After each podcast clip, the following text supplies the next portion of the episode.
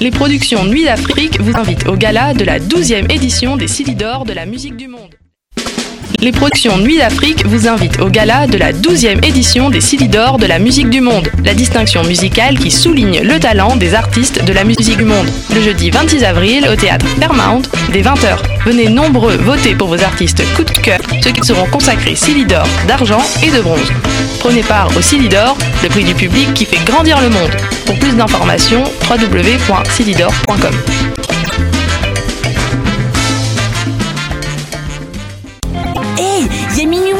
une moins une Oui, pour acheter tes billets pour le festival Vue sur la Relève qui fête sa 23e édition. C'est quand? Du 8 au 19 mai. Oh, c'est où? Au Monument National et au ministère sur la rue Saint-Laurent. Il y aura même des spectacles extérieurs gratuits à la place des festivals. On est moins une théâtre et on participe à Vue sur la Relève, festival pluridisciplinaire présenté par Québecor. On vous attend. Billets sur la relève.com. Pool Hip Hop, c'est ta référence en matière de hip hop sur les ondes de choc.ca. Chaque semaine, entrevues, chroniques, actualités et mix thématiques te seront présentés dans une ambiance décontractée. Le meilleur du hip hop se passe chaque semaine sur les ondes de choc.ca. La carte Campus Quartier Latin, c'est des rabais instantanés dans 20 commerces participants. Viens chercher ta carte gratuite devant les locaux de choc.ca et économise partout sur ton campus étudiant, le Quartier Latin. Pour plus d'informations, rends-toi sur quartierlatin.ca dans la section Privilèges étudiants. Les cornes, c'est ton rendez-vous Metal Underground sur choc.ca. Branche-toi. Bonsoir ou bonjour, c'est Oxpo Puccino et vous êtes sur la onde de choc. c'est pour ça que ça bouge comme ça. Oh,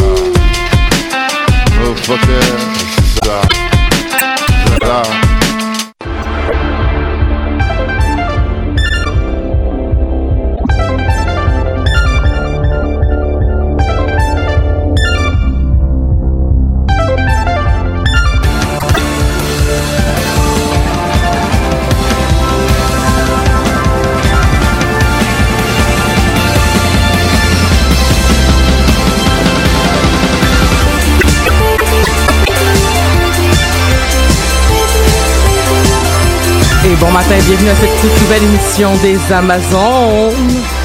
Et oui, les Amazones sont de retour. Nous avions pris un genre de, de un congé, c'est pas vraiment un congé, mais on avait, on était, euh, on était pas en onde live la semaine passée parce qu'on discutait Montréal joue. En fait, on a diffusé ce qu'on avait enregistré à Montréal joue euh, il y a quelques il y a quelques semaines.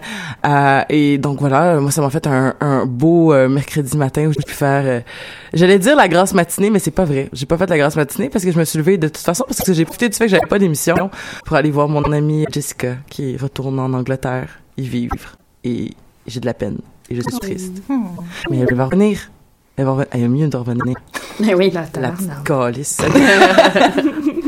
Hey, bon matin les gens euh, qui, qui m'accompagnent aujourd'hui dans cette euh, dans cette euh, ribambelle de plaisir, euh, dans cette euh, grande euh, célébration du désir. Euh, oui, parce qu'aujourd'hui aux Amazones on parle de sexualité. On va parler, euh, on va pas juste parler de nos meilleures ou pires soirées. Je veux dire, on va on va aussi, en fait, on va surtout parler de euh, comment est-ce que le l'univers euh, geek, comment est-ce que notre euh, comment notre euh, Geekitude, Geek- influence. ben influencé ou du moins euh, com- comment est-ce qu'on a on a vécu certaines expériences par rapport à des œuvres fictionnelles aussi? Euh, ça va être assez large ça va ça va ratisser euh, large puis euh, on va on va parler de plein de choses mais je pense qu'avant je vais présenter euh, nos euh, nos collaboratrices donc euh, je vais commencer avec Marie-Christine Bonjour. comment ça va Marie-Christine? Ça va, fatiguée, très fatiguée. ouais t'étais-tu en fin de session toi? Ouais. ouais hein? Mais là c'est tu fini? Non, moi je finis le lundi, puis là je suis comme dans le creux de...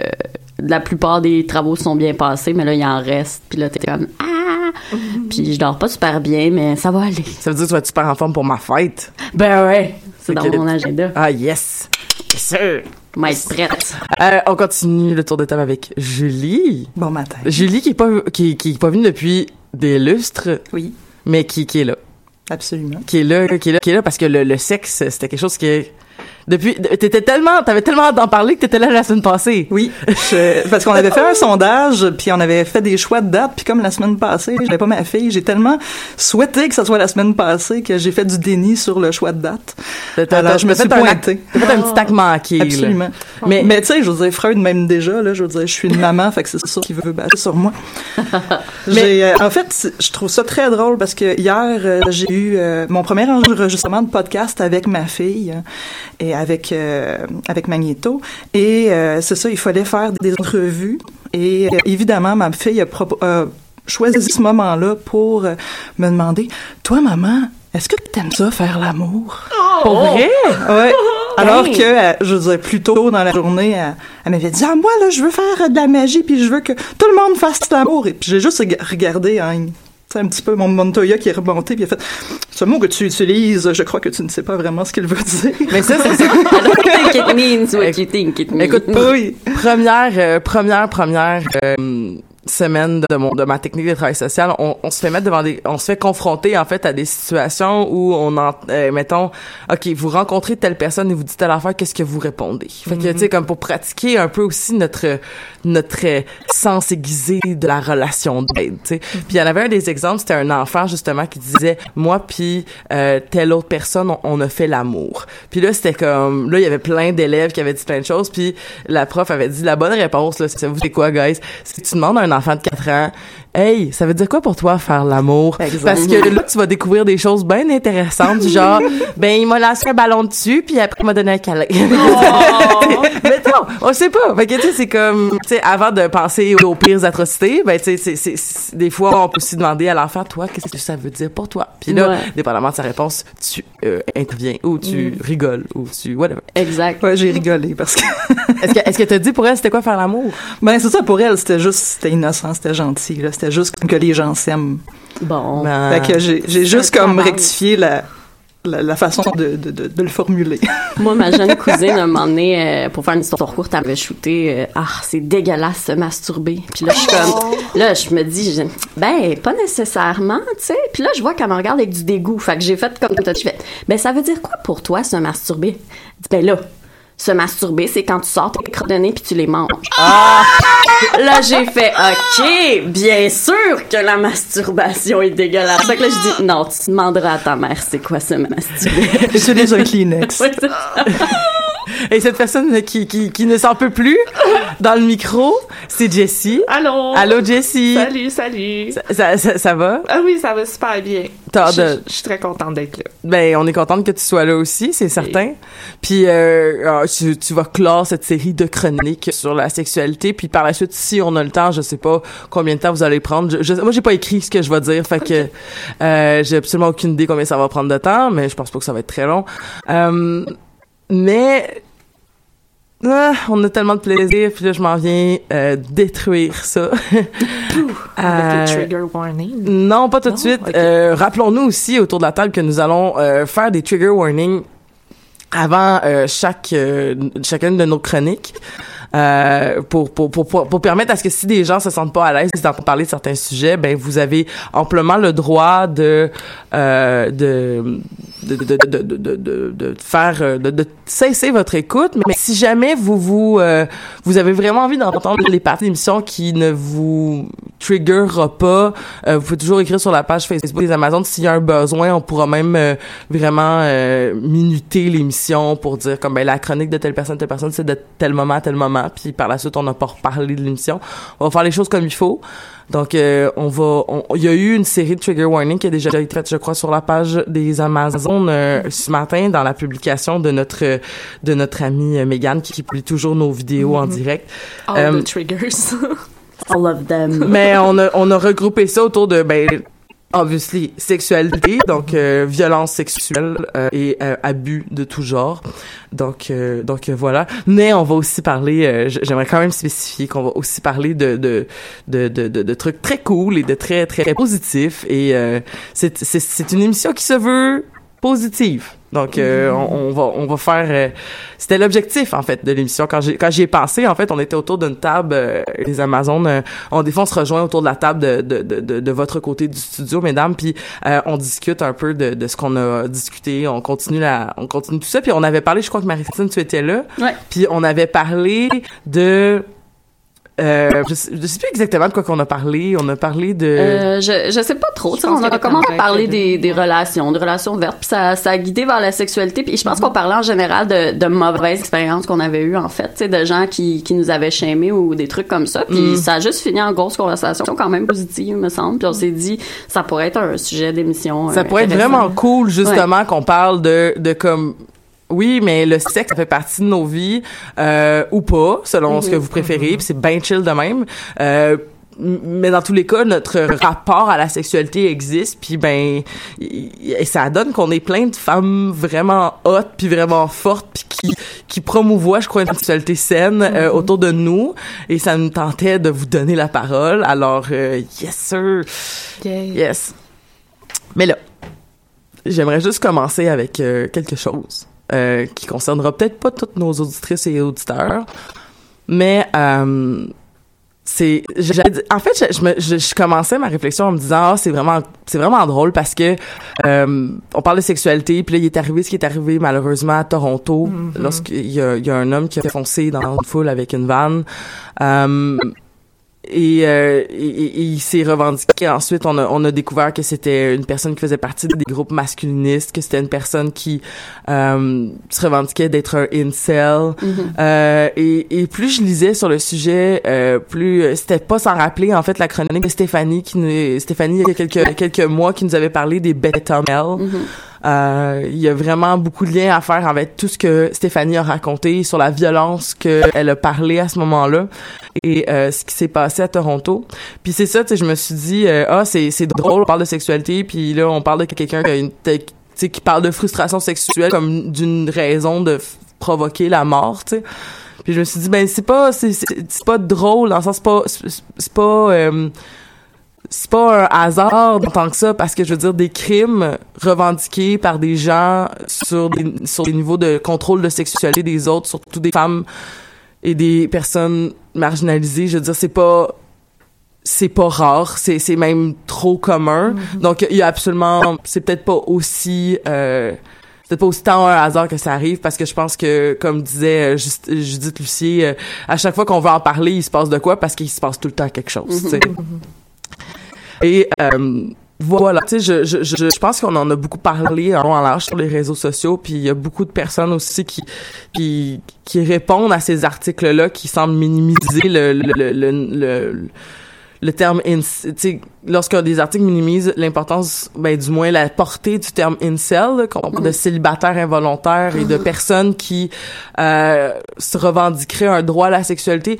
Personnellement euh, le débat sur si la sexualité est un droit euh, je j'ai pas assez d'outils pour le, le, le faire ce matin. La main fait une bonne job en général. ben dans tous les cas, je veux dire comme je pense que c'est un débat qui est quand même compliqué puis euh, que qui, j'ai entendu beaucoup de choses dans les dernières années sur les deux côtés de ce, de ce de ce de ça mais ce qui est sûr et certain c'est que au-delà du fait que le sexe serait peut-être un droit, je dis bien peut-être euh, personne ne vous doit jamais rien. Absolument. Et euh, nos corps nous appartiennent et i- on ne devrait jamais se faire sentir mal de refuser quoi que ce soit.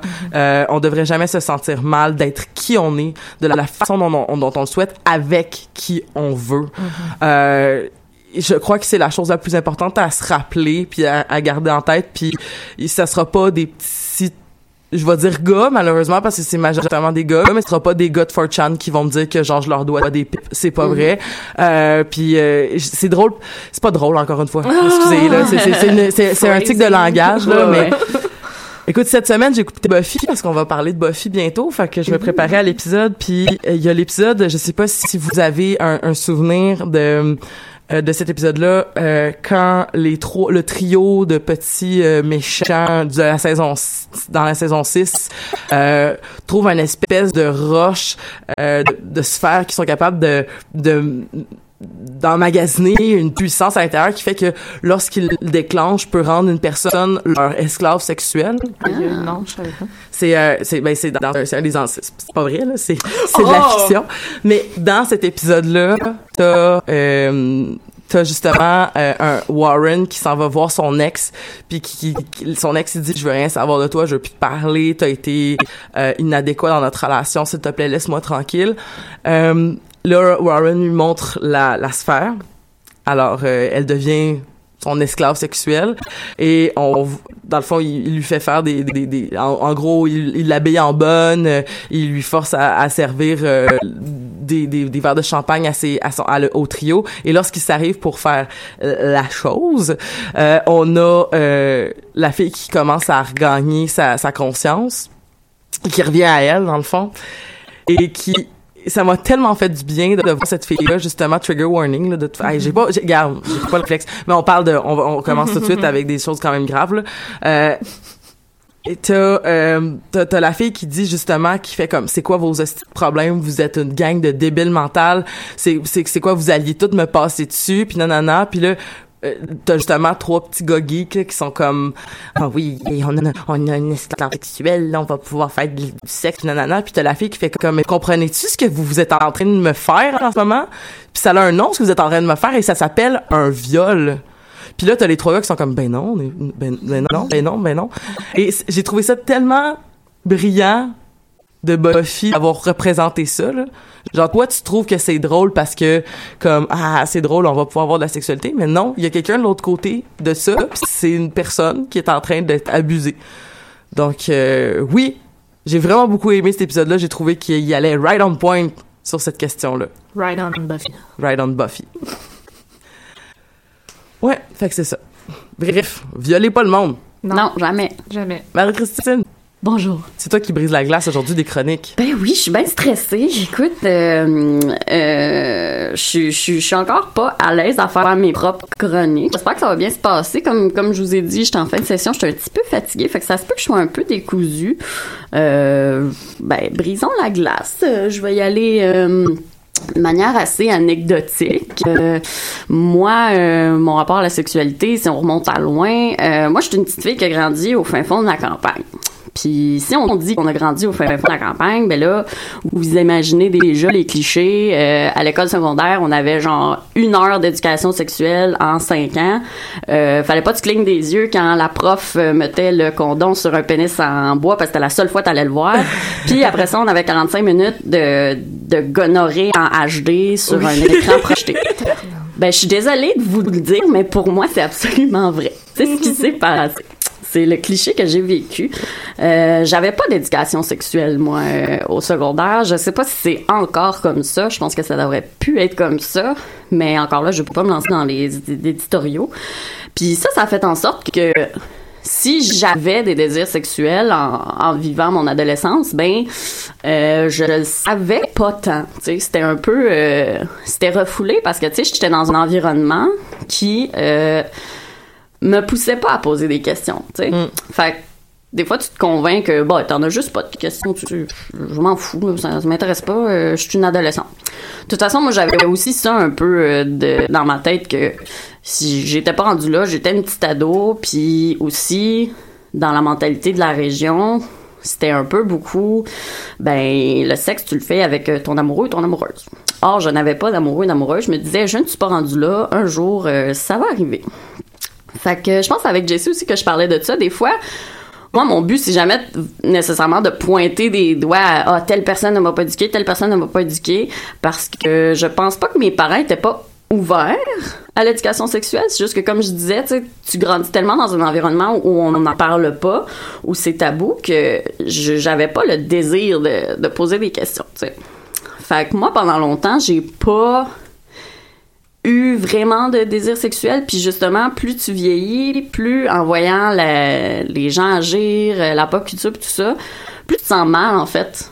Je, je, je, me sentais mal de pas avoir de désir sexuel. Puis là à un moment donné tu vieillis puis t'arrives au cégep puis t'as 17 18 ans puis t'es encore vierge puis il y a y a des amis proches à qui t'en parles puis comme il y a déjà un air de comme ah t'as pas, euh, t'as pas eu de relation sexuelle, tu sais, à, à ton âge, c'est T'as bizarre. pas fait crac-crac comme les Sims. Ouais, c'est ça, j'ai pas fait crac-crac.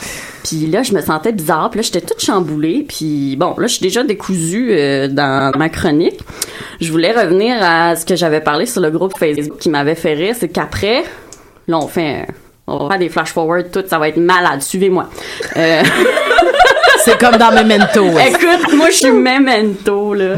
Euh, quand j'ai fini par euh, par découvrir ma sexualité puis être bien avec ça, ben j'ai réalisé que dans mon enfance, au contact de mes œuvres geeks préférées, je savais déjà c'était quoi mes fantasmes, mais je savais pas que c'était des fantasmes sexuels parce qu'à ce moment-là, je- non seulement j'avais pas de désir sexuel, mais j'avais pas d'éducation sexuelle. Puis ça m'a bien fait rire. J'ai fait l'exercice de, de, de lister euh, mes fantasmes originaires. C'est un terme que j'ai trouvé, puis j'ai trouvé ça bien drôle. Je l'applique pas nécessairement de manière très euh, euh, intellectuelle, mais les fantasmes originaires. Pour moi, je me souviens qu'un des plus vieux, c'était je tripais sur la suite directe VHS de la petite sirène 2. Dans la petite sirène 2, je sais pas si vous l'avez vu. Euh, Je pense pas, non. Ça fait longtemps. Euh, oui, oui. Ouais, yeah. En tout cas, j'ai. C'est comme le contraire, là. Là, Mélodie, elle veut devenir une sirène. Exact. C'est comme, Mélodie yo! est élevée en, en humaine par Ariel puis Eric, puis euh, on découvre euh, plot twist que Ursula avait une méchante sœur qui était basically Ursula 2. Euh, parce que pourquoi faire des nouveaux personnages? Sauf qu'elle est meg meg meg ou en tout cas Un peu plus folle aussi. Ouais, c'est ça. fait qu'elle avait une méchante sœur, puis elle est bien fâchée que Ursula ait pas réussi sa mission. Donc, au baptême de la fille d'Ariel et Eric, ben, elle les attaque, puis elle fait comme, Ah, je vais vous, je vais votre enfant. Fait que ça, ça fait en sorte que, comme tu dis, euh, Ariel puis Eric, ben, ils l'élèvent en tant qu'humaine, mais là, elle a grandi, puis elle veut devenir une sirène. En tout cas, je ne suis pas là pour faire l'analyse de, de la petite sirène 2.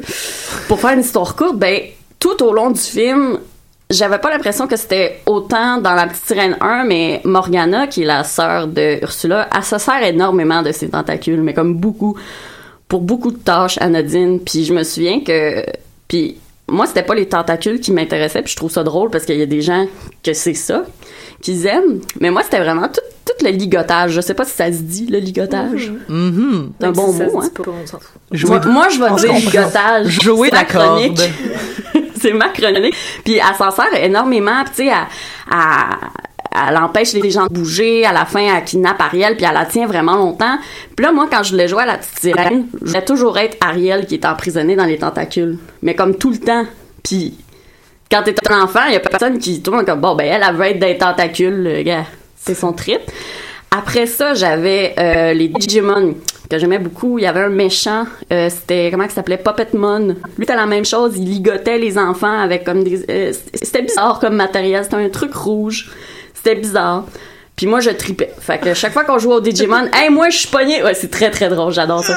Non, c'est pas drôle. Je suis un peu, je suis un je suis un peu, petit. Moi, je trouve ça, ben, justement, je trouve ça drôle parce que aujourd'hui, je comprends que à 7-8 ans, j'étais fucking émoustillée par ça. Tu sais, je voulais tout le temps.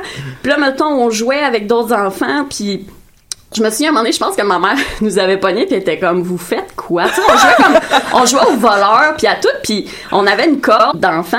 Une corde à danser, je pense. Moi, j'avais dit, je dis, OK, ben, tu sais, vous m'attachez après la balançoire, puis tu sais, faut que vous veniez. Mais moi, je tripais, moi, je suis là, puis je suis juste attachée. Mais un parent voit ça, puis il est comme, pourquoi Marie-Christine est attachée depuis 20 minutes? C'est quoi votre jeu de marbre? Moi, j'étais comme, hey, c'est fucking hot, je suis attachée, tu sais. Fait que je trouvais ça vraiment très, je trouve ça très drôle d'y repenser aujourd'hui. C'est vraiment le fun.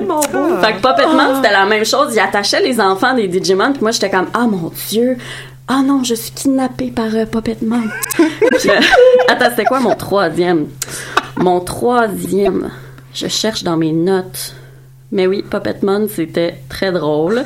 La petite sirène, c'était c'était un de mes plus anciens dont je me souviens.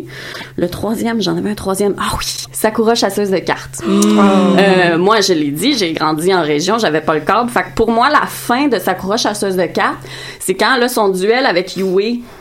Puis euh, à la fin, tu sais, est en train de perdre, puis il il l'attache avec beaucoup, beaucoup de vignes. Puis elle est pognée dans les vignes pendant vraiment longtemps. Puis c'est super triste. Moi, j'étais comme, oh, wow.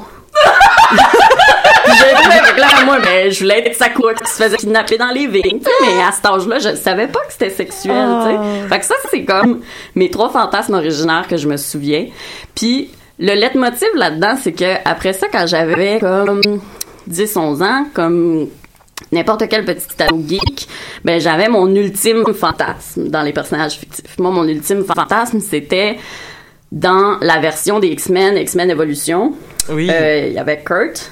Euh, Nightcrawler. Puis moi je tripais sur Nightcrawler. J'étais en amour avec lui. Euh, tu sais les X-Men déjà c'est toute une analogie des ados qui sont wait a minute I'm getting there. Puis genre euh, tu sais déjà les X-Men c'est toute l'analogie de ados qui sont, pas bien dans leur peau le, mal, le mal-être ce que je vivais à cette époque-là. Puis moi j'aimais encore plus Nightcrawler parce que lui c'était c'était comme décuplé du fait que ben tu sais il était bleu puis il avait une queue préhensile J'arrive à la queue préhensile. fait que ça, c'est comme le leitmotiv. Ben moi, moi je tripais sur euh, Nightcrawler. Puis, euh, ben, il a une queue préhensile dont il se sert. Puis tu peux faire plein de choses avec une queue préhensile, comme ligoter quelqu'un. fait que, euh, à un moment donné, j'ai fait comme, ben, coudonc, je m'en sauve pas des cordes, tu sais, jamais. Puis, euh, je me souviens aussi que c'est là que j'ai commencé à écrire des, des fanfictions, comme toute bonne geek. Fait que moi puis Kurt Wagner, il s'en est passé des affaires. Euh, je l'aimais beaucoup, puis je tripe sur lui. Puis aussi, ce que ça m'a fait réaliser, c'est que moi, personnellement, je, dans ma découverte de la sexualité, aussi awkward pouvait-elle être au début, moi, la sexualité, t'as des gens qui vont euh, plus focuser sur l'acte ce qui est correct. tu sais, ils- Mhm. Ça les intrigue, je sais pas, la pénétration, euh, le doigtage, telle chose. Moi, ça partait toujours d'un personnage. C'est-à-dire que si on y va très, très, très simplement, je ne me questionnais pas sur comment ça doit être le fun, la pénétration, par exemple. Je me demandais comment ça doit être le fun, la pénétration avec Nightcrawler quand il tient avec sa queue. Ça partait toujours d'un personnage. Je sais pas, là, j'ai pas fait mes trigger warnings. By the way, je, je, sais pas si je m'en vais dans des territoires. euh, C'est sûr que je parle de ligotage. euh, J'y vais avec humour, là, Mais- c'est anecdotique. euh, Ouais. Mais tu sais, le, le bandage, là, c'est un univers fantastique Oui, et c'est merveilleux ça. à découvrir. Mais je trouve que le- le- le- l'enjeu, c'est souvent, sais, c'est c'est de le faire avec quelqu'un d'expérimenté. Ouais, Et c'est là, c'est ça, c'est ça, c'est tout un, un autre défi que de que de rencontrer des personnes qui vont être des bons mentors dans ces univers-là, donc de, de, de recherche de sensations comme ça, Mhm. parce que euh, si tu si- c'est c'est quand même des, des si tu le fais pas comme il faut, si on t'apprend ouais. pas comme il faut, euh, tu peux vraiment euh, te blesser. Oui, genre, tu sais, comme quelqu'un peut vraiment te faire mal. Puis c'est, c'est tout un art, comme tu dis, tu sais, c'est hyper large. Moi, c'est sûr que c'était vraiment au niveau très, euh, très innocent, là, tu sais, Mm. j'avais pas nécessairement envie d'être ligotée de manière très, très euh, intense, là, très complexe. C'est, comme tu dis, c'est un, ça te prend un bon mentor, mais aussi, tu sais, moi, quand je parlais du fait que c'est la personne qui, m'ins- qui m'inspire les actes, euh, même chose, tu sais, là, on se dit, on peut se dire, euh, bon, ben, Marie-Christine, si je couche avec, elle va voir que je la ligote. Pas nécessairement. non. Pas Oh nécessairement. tu sais, fait que c'est ça, tu sais, je j'ai- eu des partenaires sexuels qui ne m'inspiraient pas la domination. Puis ça, c'est pas un reproche, c'est pas cette personne-là est pas excitante. Tu sais, les, les gens, moi, personnellement, m'inspirent euh, des, des scénarios sexuels différents. Tu sais, fait que c'était la même chose dans ma mon, mon début innocent de découverte de la sexualité euh, Mm. avec mes crushs comme euh, Nightcrawler puis tout ça. Euh, puis après, ben, je dirais que si, si un résumé de ma chronique, c'est cette phrase-là. C'est moi, c'est les gens qui vont m'inspirer euh, des, des actes sexuels. Euh, fait qu'au début, ben, quand on reparlait aussi du fait que j'avais pas d'éducation sexuelle, ça, ça fait que ça te crée beaucoup de euh, de fausses, pas d'attente, mais de fausses compréhensions de la sexualité aussi Ouais, ouais, quand, quand t'es pas éduqué. Puis moi, justement, dans mes débuts, euh, dans mes débuts, de ma carrière de sexualité, euh, ben justement, moi, j'avais plein, plein, plein de fausseté dans la tête tu sais, Mm. du fait que j'étais pas éduquée. Puis l'orgasme féminin, ça existait même pas. Tu sais, on m'en avait pas parlé, tu sais. L'orgasme, c'était c'était masculin et ça notait la fin de la relation sexuelle. Puis ça, je sais que c'est le cas pour beaucoup de gens. Puis, euh, veux, veux pas, quand, tu sais, quand je disais que j'étais encore vierge au cégep, puis là, ah, tu sens une espèce de pression de je dois vivre quelque chose parce que les gens, les gens en parlent, les gens le vivent, puis moi, je ne le vis pas, tu sais. Donc, euh, j'ai eu mes premières relations sexuelles, puis tu veux, veux pas, euh, quand tu veux avoir ta première relation sexuelle, les questions que tu veux poser, ben tu les poses pas aux garçons, là. tu les Mm. poses à tes, tes amis de filles, en tout cas pour moi personnellement, à tes amis de filles qui étaient proches. Puis euh, il y avait aussi le- l'horrible fausseté qui, qui a été véhiculée par beaucoup de gens euh, que un homme, ça veut du sexe. J'ai pas à demander si ça, ça veut du sexe. Tu sais, fait que ça, c'était une fausseté vraiment comme horrible.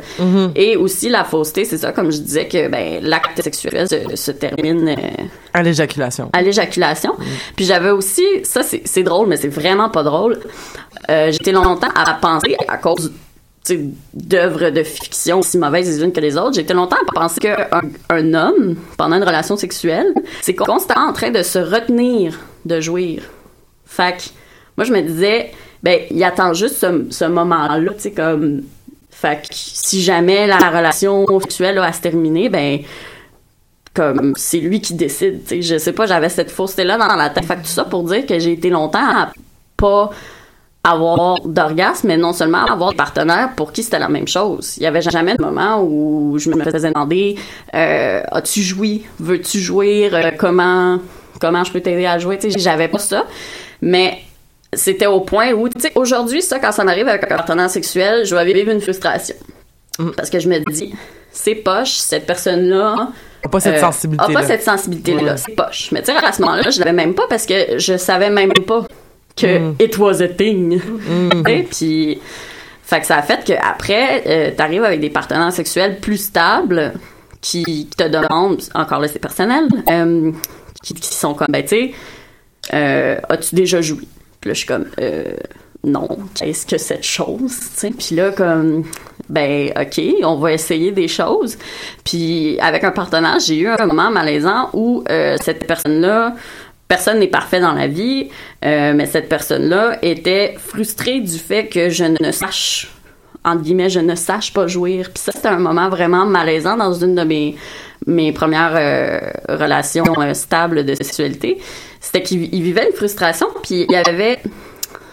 Il y a eu une conversation à un moment donné assez bizarre où euh, cette personne-là semblait dire que une fille doit à ses partenaires de savoir toute seule jouir.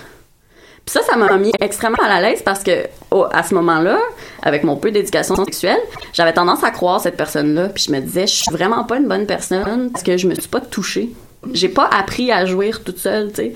Puis après ça, j'ai demandé, on a fait du chemin, puis je me suis dit, non, c'est pas vrai, je dois pas ça à mes partenaires. Mais tu dois rien à personne. ben absolument, tu sais, puis euh, puis c'est le fun parce que ça revient encore à, à mon leitmotiv. Pour moi, ça vient avec une personne. Que j'ai pas de ressentiment envers une personne qui ne sait pas me faire jouir comme ça parce que ce n'est pas euh, un jeu auquel il y a manuel. Puis euh, encore une fois, ben non, je je ne m'étais pas touchée, je n'avais pas cherché à atteindre l'orgasme seule parce que ben dans mon dans toute mon éducation déjà pendant un moment je ne savais pas que it was a thing. Puis quand je savais que it was a thing ben là t'avais l'autre fausseté que ben ça prend un pénis c'est comme je peux pas faire ça tout seul ça prend un pénis voyons donc puis fait que ça c'est en gros c'est mon Puis que la pénétration, c'est la seule affaire. qui c'est la seule faire, affaire, ouais, ouais, tu sais. ouais. Puis vient un moment où ben je découvre les manières comment je peux jouir. Puis là, des fois, il y a d'autres frustrations. Il y a des gens qui, qui sont frustrés du fait que ce n'est pas leur pénétration qui te fait jouer. Puis ça aussi, c'est c'est malaisant. Parce qu'encore une fois, j'ai vécu une espèce de j'ai vécu. Puis puis je suis pas en train de dire que c'est la personne nécessairement qui m'a shamé mais moi je vivais en effet ce schéma. J'étais comme ben là je suis pas capable de jouir entre guillemets grâce à la personne. Fait que ça c'est toutes des faussetés qui m'ont suivi quand même longtemps. Puis je sais pas. Là c'est moins anecdotique c'est moins drôle mais tu sais je sais pas, moi je trouve c'est une réflexion que j'ai faite, puis euh, je trouve ça très intéressant de voir Mhm. que ça, moi j'ai comme ben, j'ai, j'ai le trip de, me faire ligoter grâce à la petite sirène 2 qui l'aurait cru. Euh, à Sakura chasseuse gros shout out. Euh, puis encore une fois, ça c'est pas des trucs que je vais faire avec n'importe qui parce que c'est la personne qui m'inspire ça, la personne j'ai envie de faire ça avec elle. Puis euh, il y a aussi toute la notion justement du, du non consentement consentant. Ouais, ouais, tout à fait. Parce que si je parle d'une autre expérience, ça c'est peut-être moins le fun, mais tu sais, c'est, c'est quelque chose qui doit être justement consentant puis quand même un minimum discuté parce que tu sais mettons la strangulation aussi c'est quelque chose qui dans plusieurs cas va être excitant pour moi. Mais je vous dirais comme un moment donné quand j'ai eu un one night stand avec un gars dans un motel cheap puis qui a commencé à m'étrangler ben là je me demandais si j'allais pas me retrouver dans le journal de il y a- il y a- il y a un contexte, il y a un contexte à avoir tu sais Puis si je peux faire un lien euh, tranquillement euh, vers euh, ma chronique, Ben oui. en fait, euh, euh, vu que le temps passe, Ben oui, euh, il y a non non c'est bien correct.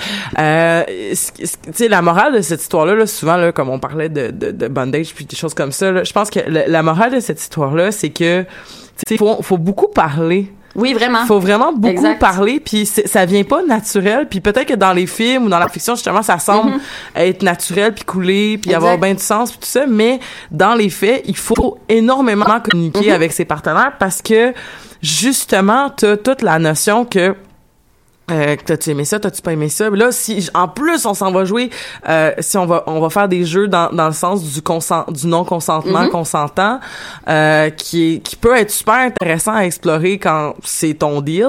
Euh, ça prend quand même des, tu sais, ça prend des balises. absolument Puis si tu décides de rebaliser ce que tu as envie de faire, c'est bien chill, mais il faut tellement parler Exact. avant, pendant, après. Il Ouais, faut, ouais. faut communiquer. C'est exactement une autre fausseté, tu sais, qui naît de, de, de, de s'éduquer avec les films, ce qu'il faut pas faire. Le sexe, c'est toujours une musique langoureuse, puis comme tu dis, ça se fait. Ça, tu sais, ça ne se discute pas, ça ne se, ben, je veux dire négocier, mais c'est pas le bon terme. Ça se fait naturellement. Fait comme Mm. tu dis, c'est très bien résumé. C'est la communication.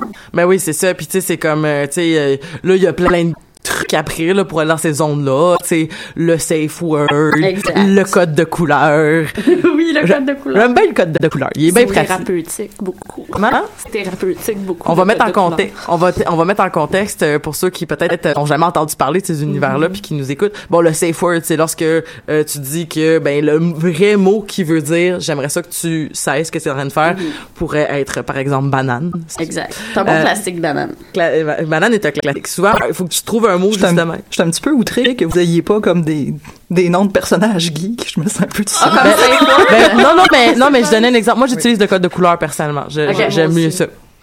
Mais l'intérêt, c'est de surtout prendre un mot qui n'a pas rapport avec ce qui se passe Absolument. pour être sûr que la personne fasse comme Hein, quoi? Oh, oh, ok. Oh, d'accord. Ouais, parce que tu peux vouloir dire non, arrête, arrête, puis Ça veut pas dire non, non, arrête. non, c'est ça. Ça fait partie du jeu de rôle. Mais, encore une fois, avec une personne de confiance, avec beaucoup de communication, avant, pendant, après. Absolument. OK. Euh, et euh, finalement, euh, ben, le code de couleur, c'est ça. C'est donc, c'est c'est c'est c'est c'est vert, jaune, rouge. Dans le fond, vert qui veut dire tout va bien, mais d'habitude, on l'utilise pas quand ça va bien, justement. Mais c'est jaune comme rouge. jaune qui veut dire comme là, ça commence à peut-être aller comme fais attention, puis tout ça. Puis rouge. Ouais. ou on va switcher peut-être d'affaires, puis tout ça. Puis rouge, ça veut dire OK, on arrête. Tout, tout, tout arrête. Et Il y a euh, bleu aussi, si t'es bored puis tu veux juste changer. Je le savais même pas. Elle connaissait pas ça. Nice to know. nice to know. Mais en même temps, on, on tout le monde peut ajouter des couleurs comme puis ouais. J'ai du en plastique, j'ai toutes les Vous couleurs. pouvez, c'est aussi. Mais c'est ce qui est merveilleux, hein, en discutant avec nos partenaires, on va trouver nos propres affaires, tu sais. Euh, mais j'irai peut-être dans ma chronique tranquillement. Mais ben- je vais y aller vraiment vite. Bien correct. J'espère que c'était pas trop décousu. On a un Non, non, non, non, non, c'est super intéressant, mais c'est juste que il nous Ben reste oui. 22 minutes ensemble. Excusez-moi. Euh, je vais, euh, je vais y aller vraiment, vraiment vite, en fait. Parce que j'aurais pu vous parler, j'en ai parlé des fois à l'émission, là, tu justement, de, tu de la représentation de la, de la communauté LGBTQ, 2 en plus. C'est important pour moi, entre autres, parce que euh, je suis sortie du placard à l'âge de 12 ans comme bisexuelle, puis ça n'a pas été hyper évident. Euh, J'ai vécu beaucoup de biphobie, euh, et de la part de la communauté LGBTQ2A+, mais aussi de la part de la communauté, bien sûr, euh, hétéronormative, là, tu sais. Donc, euh, beaucoup, beaucoup de shaming, beaucoup de slut shaming beaucoup de méconnaissance de qu'est-ce que c'était euh, vraiment le désir parce que justement, tu sais, il y avait comme une espèce de notion que ça veut dire que tu veux fourrer tout le monde. C'est comme Mhm. ça marche pas de même dans la vie, tu sais. Puis souvent j'essaie d'expliquer en- en- à des amis hété- hétéros, genre toi t'aimes les garçons ou t'aimes les filles, t'as-tu envie de fourrer toutes les filles? Non, ben c'est ça, tu sais. Donc c'est pas comme ça que ça fonctionne dans ma tête non plus, puis dans mes pulsions non plus. J'aurais pu vous parler de ça, j'aurais pu vous parler de euh, aussi, j'en ai parlé beaucoup, mais de, de mon polyamour, puis de puis de toute ma ma ma sortie de la monogamie euh, qui, qui s'est passée dans la dernière année, qui est euh, ju- juste trop génial là, genre je, je- mais j'ai pas ou j'aurais pu vous parler de, de bondage aussi, mais c'est pas de ça qu'on parle aujourd'hui. J'ai envie de vous parler en fait, j'ai j'ai j'ai des souvenirs euh, euh, plus je vieillis, plus mes souvenirs commencent à devenir flous en général, ce qui est, ce qui est normal pour tout le monde, mais j'ai des souvenirs euh, intarissables qui, qui, qui, qui me ramènent à euh, ma maison à Port-Cartier. Euh, je me rappelle entre autres la première fois que j'ai eu conscience euh, dans la vie. C'était, euh, j'ai vraiment l'impression là, c'est un peu bizarre là ce que je vais expliquer, puis je l'ai, je l'ai lu une fois. Je pense que c'était, euh, je crois que c'était. Ah, j'arrive- pas à me rappeler quel auteur, mais j'ai déjà lu quelqu'un qui parlait de cet événement-là. Quelqu'un qui... euh, et, et là, si vous vous rappelez l'auteur, vous m'entendez, ra- rappelez-moi l'auteur, je crois. Il me semble, il me semble que c'était peut-être euh, Jean-Paul Sartre ou quelqu'un de comme ça, mais c'est... La première fois que t'as conscience que t'existes, euh, j'ai absolument j'ai j'ai tu sais c'est- j'ai comme l'impression que mon cerveau euh, si on était dans un film j'avais comme l'impression que mon cerveau s'est animé pour la première fois que les pulsions sont arrivées que mes yeux ont toutes connecté avec alors que j'avais des sens avant. Et je je suis pas arrivée avec rien tu sais je suis arrivée avec un bagage. Tu sais comme je m'appelle Elisabeth j'ai trois ans euh, ça c'est mon papa ça c'est ma maman. Mais c'est vraiment là comme un peu particulier à dire là mais dans un escalier à Port-Cartier, c'est à rue Jean Talon, j'ai comme pris conscience que j'existais. Euh, et je suis retournée me coucher euh, super traumatisée. Et, euh, et euh, c'est- vraiment une expérience euh, vraiment euh, et, euh, un peu peut-être métaphysiquesque là, mais comme bref, c'est là que j'ai j'ai je me suis comme groundée. Donc, euh, je pense que j'ai j'ai passé j'ai passé un cap de quelque chose à ce moment-là. Bref, et je, je me rappelle vraiment bien. Et il y a un autre moment que je me rappelle vraiment bien de mon enfance. Il y en a plus qu'un probablement, mais euh, c'est la première fois que j'ai ressenti du désir, en fait. Euh, je viens d'une famille aussi, euh, comme un peu Marie-Christine, où on m'a peu éduqué sur ces affaires-là. Mais où j'avais entre autres pas la connaissance ça c'est drôle parce que j'avais pas la, la connaissance de c'était quoi euh, l'homosexualité. J'ai découvert l'homosexualité euh, vers plus In the wild. ben genre 8 ou 9 ans là plus là comme que vraiment savoir que ça existait la- Ok. la- la- la- l'attirance envers une personne de, de, de son propre genre. Mais à ce moment-là euh, quand j'avais euh, quand j'avais 4 5 6 ans je savais pas c'était quoi. Puis je me rappelle que je- quand je voyais des petits garçons que je trouvais cute je disais lui c'est mon prince charmant puis un jour je vais me marier avec puis euh, on va faire une famille puis c'est mon amoureux puis nanana. Et quand je voyais des filles que je sentais quelque chose que je comprenais pas parce qu'on m'avait pas expliqué que ça ça existait j'étais comme je sais pas pourquoi mais j'aurais vraiment envie d'être son amie. J'aurais Ouais, ouais. vraiment envie qu'elle me trouve nice. J'ai comme envie genre qu'elle ait envie de passer du temps avec moi mais je comprends pas pourquoi. Et euh, ben finalement c'était probablement le, le, le balbutiement de ce qu'était le, le désir envers d'autres personnes. Mais la première fois que j'ai vécu du désir sexuel c'était encore une fois dans cette maison sur la rue Jean-Talon à Port-Cartier durant une nuit où je dormais avec ma maman euh, qui, qui elle s'était endormie puis elle avait une petite télé dans sa chambre là, une mini mini télé. Puis euh, c'était TVA qui jouait je pense. Puis tu sais il y avait tout le temps des films à TVA TQS là tu sais des films de, de- du- le soir puis tout ça. Puis euh, et là j'ai quasiment l'air de m'en aller vers Bleu mais c'est pas ça. C'est- non, non, non, non, c'est en fait euh, j'ai c'est en fait c'était Batman Returns qui jouait. Et euh, là il y avait je, je, je rappelle que j'étais bien impressionnée j'avais genre 4 ou 5 ans puis j'étais bien impressionnée par le kit de Michelle Pfeiffer et euh, Michelle Pfeiffer et Batman qui se battent souvent et qui ont une espèce de justement de dichotomie entre genre on se bat mais on a du désir puis on, on a envie de l'un de l'autre et jusqu'à une espèce de, de climax où euh, la femme chat met Batman à terre et lui lèche la face. Oh. Et je me rappelle que j'étais là, là, je regardais, puis j'étais tout seul, j'étais seul dans le noir avec ma mère qui dormait à côté, puis j'étais comme, je sens quelque chose à l'intérieur de moi. Je ne sais pas ce que c'est, mais j'ai honte et je suis pas sûre que je devrais sentir ça et je comprends pas ce que je suis en train de vivre. Et c'était, mais là est née toute la curiosité qui est venue par la suite. Euh, donc euh, vraiment rapidement parce que je veux quand même avoir vous donner le temps de parler les filles. Mais vraiment rapidement, c'était c'est vraiment en regardant cette scène là de Batman Returns que j'ai découvert c'était quoi le désir et que maintenant je suis vraiment euh, Que t'as eu ton éveil sexuel. voilà à 4 5 ans puis c'est pour ça qu'il faut en parler à des jeunes enfants parce que sinon ils savent pas ce qu'ils font puis ils se ligotent puis euh, Éloignez-vous des micros quand vous riez, hein, ça fait pitié. Ah oui, excusez. Euh, bref, voilà, c'était c'était mon anecdote. Julie? Allô? Allô? Ah, ben, je trouve ça drôle parce que c'est ça. Moi aussi, euh, mon éveil sexuel s'est fait avec Batman. Mais moi aussi, c'était vers 5 ans à peu près. Mais moi, c'était avec ceux, euh, la- avec la télésérie euh, Batman 66. Et euh, bon, ça surprend beaucoup de gens, mais moi, c'était pas avec Batman, c'était avec Robin. Oh. Et euh, bon, il y, a des gens qui pensent que c'est à cause de ça que je suis bisexuelle que ça a comme fucké mon, mon orientation. Euh, mais non, c'est ça, moi je, je- puis il y en a qui me disent ah oui mais il était jeune. Je dis oui mais non attends là, moi j'avais 5 ans, c'était moi qui étais jeune. On jase là.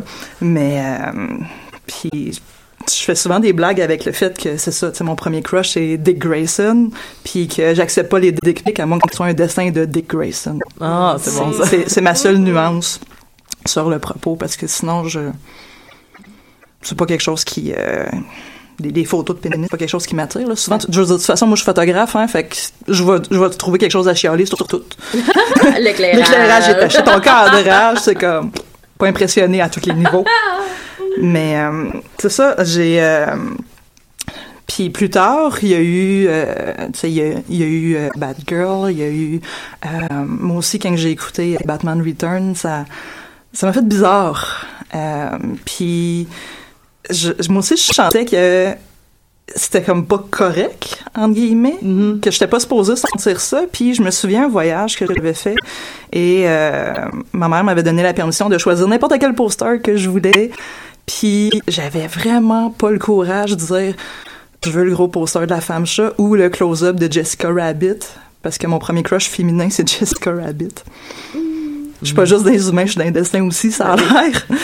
Puis je- fait que j'ai j'ai opté pour une scène vraiment plus large parce que je en même temps, je dire peut-être que ma mère aurait juste fait comme c'est un dessin puis elle aurait pas elle aurait pas rien rien pensé mais tu sais je non plus tu sais au, au niveau de l'éducation quand j'étais enfant c'était c'était très tabou. Puis c'était euh, arrête de toucher c'est sale des trucs comme ça. Puis Mhm. j'ai appris les vrais termes à l'école.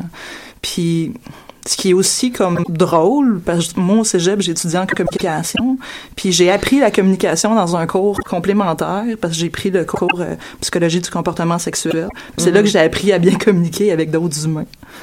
Mais comme en général, juste sexuellement. Mais euh, j'étais comme aïe, tu sais, on, on devrait apprendre ça au primaire, il me semble, apprendre à communiquer, puis au niveau de sa, de sa sexualité. Mais euh, ouais, je, je, je, vous écoutais parler tantôt, puis j'étais comme, ah ouais, je prenais des notes, ouais, moi aussi, ça. Tout le, ben, moi aussi, au niveau des, tu sais, du, du ligotage, des, euh, comme plus tard aussi, j'ai eu les, j'ai écouté des, euh, des hentai euh, au cégep, puis moi non plus, c'était pas tant les, les tentacules, c'était vraiment le, l'acte d'attacher qui revenait depuis que j'étais enfant. Mais, c'est ça. Je, ben là, je veux dire, dis la fille qui a un parapluie avec euh, des tentacules aujourd'hui. mais, mais on voit aussi, tu sais, toute la notion aussi de, de, res- de restreindre, en fait, le mouvement, qui, Ouais. qui, qui, qui, qui, qui est une partie importante de, de, la, de la chose, qui, qui, qui, qui, qui s'associe avec des tentacules, avec euh, les- les- l'espèce de, bizarre, de bizarreté de, Mon. Mais c'est Oui. un peu comme être à merci du plaisir, genre, Mm. quand t'es attaché. Oui, mais je veux dire, parce que c'était tabou, je veux dire, à l'époque, là, je veux dire, les femmes n'étaient pas supposées avoir de plaisir. Puis moi aussi, j'avais le- l'espèce de mythe que les, les hommes ont une libido plus forte puis qu'ils ont Ouais. tout le temps le goût. Puis ça m'a créé beaucoup de, de problèmes dans mes relations parce que, ben, pourquoi qu'il avait pas le goût tout le temps, pourquoi que ça, pourquoi trois pas de fil ça marchait pas? Ah c'est comme c'est quoi là? Puis je, le- je, je le prenais personnel, puis ça, ça a pris du temps de défaire ce, ce mythe-là, puis de revenir à un stade de hey, on est des humains, puis on a des on a des, des désirs différents qui fluctuent d'une façon différente aussi, puis de, de s'accepter là-dedans. Euh, moi, au niveau de la sexualité, mais il y a aussi au niveau de euh, mon identité de genre, je te Mm. dirais, parce que, que je me suis rendu compte assez jeune, c'est que je m'identifiais pas aux femmes quand je regardais ces choses-là, je m'identifiais aux hommes. J'avais goût d'être ces hommes-là avec ces femmes-là. Puis ça, c'est ça, je me sentais pas à l'aise d'en parler, fait que quelque chose que je restais là-dedans, fait que c'est comme si mes, mes fandoms m'avaient accompagné là-dedans. Euh, puis quand j'ai commencé à être adolescente, puis que j'ai découvert Sailor Moon, euh, là, on dirait que ça a comme explosé dans toutes les directions parce que ben t'avais un couple de lesbiennes mais dépendamment si tu l'écoutais en japonais c'était un couple de lesbiennes si tu l'écoutais à YTV en anglais c'était un couple de cousines Ouais. mais ils ont quand même pas enlevé l'épisode où est-ce que ils gagnent un concours du couple le plus cute. Tu sais, il y a comme des trous dans leur histoire quand même. Puis j'ai ressorti mon, mon vieux manga de Sailor Moon, si on veut, comme référence, c'est le numéro 8, Le lycée infini, en français, de Glenna. Puis il y a tout le... Je me souvenais pas, en fait, qu'il y avait eu euh, une espèce d'histoire entre euh, Sailor Uranus, euh, Frédéric et... Ouais. Euh, Sailor Moon, puis toute l'espèce de question, es-tu une fille ou un garçon? Ouais, puis l'autre, il répond, est-ce que c'est important? Puis ça, ça a fait un déclic en dedans de moi parce que quand j'étais enfant, euh, j'avais les cheveux courts, j'étais plus grande, plus large que les autres, euh, les autres petites filles. Fait, tu sais, j'aurais aimé ça être une petite fille cute avec les cheveux longs et tout, mais moi, ma réalité, c'est quand on me demandait tout le temps si j'étais un gars ou une fille, puis bon, ayant le caractère que j'ai, je leur répondais, je baisserais pas mes culottes pour te le montrer. Euh, C'est une excellente réponse. Merci! Mais c'est ça, tu sais, fait qu'ultimement, j'avais l'air d'une mini-bouche à comme, tu sais, début primaire. Puis, euh, puis plus tard, puis ben, ben, en même temps, je, je veux juste finir avec Sailor Moon. Il y avait, en plein milieu d'histoire, des fois, il y a comme des dessins de Sailor Moon en, en déshabillé, en dentelle, Ouais, ouais, puis t'es comme, ok, ça apporte pas du tout à l'histoire, mais j'aime ça. Je suis pas sûre comment je me sens avec le fait que j'aime ça. Puis après ça, ça a comme bougé à euh, euh, un de mes premiers chums. euh, son père était vraiment à l'aise, puis il écoutait de la pornographie devant nous, alors qu'on était comme encore au fin secondaire. Puis euh, il, il était vraiment pisse parce que je parlais tout le temps. Jusqu'à la pornographie, genre? ben, ben, tout le temps en général. Ah, puis ok. il y a il y a eu une scène où est-ce que c'était deux filles, puis j'ai arrêté de parler, puis il a fait ben crème, ça prenait juste ça, Julie, tu sais. Puis là, je me suis comme questionnée plus, puis je me souviens que j'avais une j'avais une psy à l'époque, puis j'avais dit ben j'ai mon chum, mais je suis attirée par une, une chum de fille, puis elle a réagi vraiment rapidement et négativement, comme non t'es pas lesbienne. Puis c'est à ce moment-là que j'ai comme réalisé comme hey je suis au deux, puis c'est pas moi qui est mal à l'aise avec ça, c'est elle. Puis je l'ai regardé de- avec euh, ses, ses, ses, ses, ses lunettes fort épaisses, puis je me suis dit que probablement que elle, quand elle a étudié en psychologie, l'homosexualité, c'est encore une maladie mentale. Hein? Parce que ça a été enlevé en 1973. Tu sais, c'est pas... Quand tu y penses. Non, mais c'est ça. Quand tu y penses, là, ça, ça a été considéré comme un problème et non pas comme une réalité pendant un bout. Puis, depuis ce temps-là, je suis comme à l'aise avec le fait que je peux euh, être attirée ou tomber en amour avec comme n'importe qui. Bon, en ce moment-là, je dirais, on parlait de bisexualité. Maintenant, on va dire plus pansexuel. Sexualité, ouais, ouais. Euh, moi, j'aime bien garder le terme bisexualité parce que je peux aussi dire, ben, je suis demisexuel, est-ce que ça s'annule? Je peux faire des jokes Ah, connes c'est avec ça. Ah, c'est drôle, ça. Ben, parce que ultimement, je veux dire, on dirait que euh, quand je dis à, à des gens que je suis bisexuel, on- je deviens comme un prédateur sexuel, en guillemets, puis que j'ai tout le temps le goût avec tout le monde, alors que, je veux dire, j'ai besoin de connecter, moi, avec quelqu'un, j'ai besoin de passer du temps de qualité avec avant de le trouver attirant, fait ça fait que je suis complètement clouless. Si, si jamais, là, quelqu'un m'invite dans une date, je ne sais pas si c'est une date, faut Mhm. me le dire, parce que moi, tu sais, comme, quelqu'un m'invite à faire quelque chose, ah cool, un ami m'invite à faire quelque chose, parce que je j'ai pas cette ben pas stéréotype, je, je manque mon mot là, mais tu sais j'ai- pas cette préconception là que Mhm. cette personne là a du désir pour moi ça, ça peut être un ami comme gars ou fille euh, puis ce que ce que j'ai réalisé aussi euh, plus tard c'est que moi, j'ai un gros gap de différence d'âge avec mon petit frère. On a 9 ans et demi. Puis, euh, une fois, tout innocemment, je me suis acheté un costume de Catwoman. Puis, vraiment cheap, stretch. Tu sais, un, costume poche, là. Pas sexy pantoute. Puis, j'étais contente de l'avoir, puis je l'ai essayé, puis il était avec ses chums de gars, puis... La phase qu'ils ont faite, j'ai comme réalisé, OK, ils sont, là, ils sont en train de passer du stade de pu enfant. Et ça a fait un beau malaise. Général. puis après, j'ai porté le costume pour l'Halloween. Puis, tu sais, ultimement, je veux dire, j'avais comme peut-être comme du bas de mon nez, comme jusqu'à mon menton découvert. Tout le reste de mon corps était couvert. Et je me suis jamais sentie autant comme un objet sexuel à Montréal que dans un costume cheap de Catwoman. Fait que j'ai trouvé que le, le symbole, souvent, il est comme plus fort que ce qui est vraiment. Parce que c'est ça, c'est pas. À la limite, je trouve même pas ça sexuel, je trouve ça érotique. Tu sais, c'est au niveau de l'imaginaire puis de ce que tu te fais de, de tout ça. Mais puis bon, j'ai aussi appris que mon frère était très bon euh, pour hacker les ordinateurs euh, très jeune parce que j'avais fait un fichier caché avec mes hentai. Puis euh, il m'a dit c'est quoi ça, euh, Julie, cool device? Puis là, je suis comme ah, euh, je je l'ai mis en fichier caché, il y a des raisons. Je l'ai pas peur de l'expliquer. Puis lui, ben il a juste fait comme ah cool des animations japonaises, je vais les écouter avec mes amis. Oupsie! Ben, au, moins- Malaise. non, mais malaise, mais au moins, tu sais, je veux dire, euh, il était jeune. Ça, c'est pas, j'ai pas été euh, grondée par ma maman ni rien. Je suis même pas sûre que. Allô, maman! Je suis même pas sûre qu'elle le savait. Euh, ta-da-da. mais c'est ça, c'est que tout le. de comment qu'on a accès à tout ça. Parce que moi, à l'époque, est-ce que je l'ai, je l'ai téléchargé, ça fait vraiment longtemps. Puis, tu sais, tu téléchargeais quelque chose, mais tu t'avais pas de preview avant, fait que tu savais pas trop. Dire, moi, j'étais comme, ah, je télécharge des animations japonaises, puis à donné, c'est comme, paf, je suis tombée sur un hentai, puis j'ai fait, OK, j'ai, plus de plaisir à regarder ça que de la pornographie. Euh, minute, là, qu'est-ce qui se passe? puis là, j'ai comme, je me suis rendu compte que moi, c'était plus les jeux de rôle qui m'intéressaient. Euh, tout l'aspect justement comme costume, euh, puis l'aspect jeu, point. Ouais. Parce que ça me dérange vraiment au niveau sexuel de sentir que c'est euh, c'est une compétition puis il y a un acte à accomplir, tu sais comme t'as-tu joué, t'as-tu fait, t'as aimé ça, t'as tu sais comme euh, checklist. Oui, mais c'est ça, tu sais. Alors, est-ce qu'on peut juste avoir du plaisir ensemble puis que ça soit correct, tu sais, faire comme ben toi t'aimes plus ça, ok, moi j'aime plus ça, est-ce qu'on peut comme trouver un, un terrain de jeu d'entente?